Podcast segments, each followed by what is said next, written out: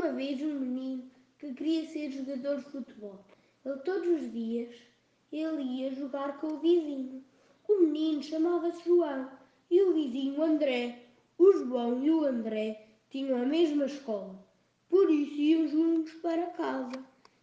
E quando chegaram, vão, iam jogar, mas os pais não gostavam, porque queriam que fossem fazer os TPCs. E se eles, quando chegassem, não os tivessem feito, ficavam na escola até mais tarde no dia seguinte. Os meninos, para não ficarem de castigo, eles rabiscavam a folha e iam jogar. No dia seguinte, mostravam à professora os rabiscos. Apesar de ela não gostar, deixava. Então eles faziam isso sempre.